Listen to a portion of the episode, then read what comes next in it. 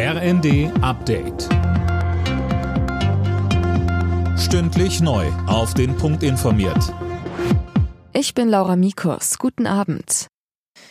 Der Tarifstreit im öffentlichen Dienst verschärft sich weiter. Die Gewerkschaften haben in der zweiten Verhandlungsrunde ein erstes Angebot der Arbeitgeber abgelehnt. Damit kommen auf Bund und Kommunen wohl weitere Warnstreiks zu. Linda Bachmann berichtet. Der Vorschlag sah vor, die Löhne in diesem Jahr um drei und im kommenden um weitere zwei Prozent zu erhöhen, außerdem Einmalzahlungen. Das reicht den Gewerkschaften nicht. Der Beamtenbund spricht von einer Mogelpackung. Verdi kündigte weitere Warnstreiks an. Verhandelt wird über Gehälter für rund 2,5 Millionen Millionen Beschäftigte im öffentlichen Dienst. Die nächste Tarifrunde ist für Ende März geplant.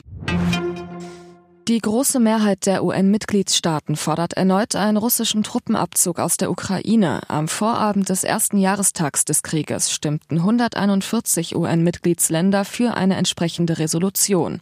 Sieben stimmten dagegen, 32 enthielten sich. Vorab hatte auch Deutschlands Außenministerin Baerbock erneut Frieden gefordert.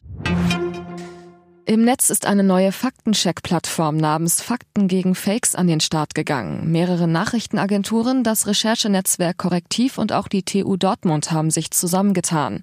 Sie nehmen sich kursierende Falschmeldungen vor und erklären in Artikeln, was in Wirklichkeit dahinter steckt. 355 Menschen sind im vergangenen Jahr in Deutschlands Seen, Flüssen und in Nord- und Ostsee ertrunken.